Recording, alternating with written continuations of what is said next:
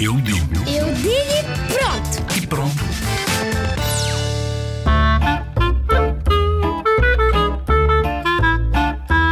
A liberdade é sítios que, que não são fechados e também são nos sítios que nunca foste. É uma coisa que nós não podemos fazer todos os dias, podemos fazer só algumas vezes. As crianças têm a liberdade, os pais é que têm de lhes deixar, mas se as crianças, se os pais já tiverem morrido, as crianças podem ter liberdade se elas quiserem. Tu não podes ficar sempre preso, porque senão tu tens de estar livre, porque senão tu não consegues fazer nada sem não estar livre. Tipo, estar num campo.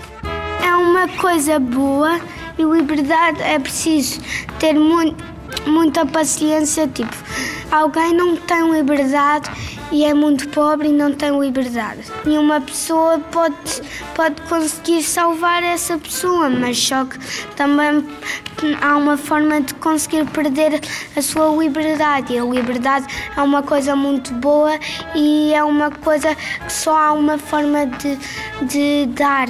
Nós ficamos e ficamos presos para outra pessoa ter liberdade.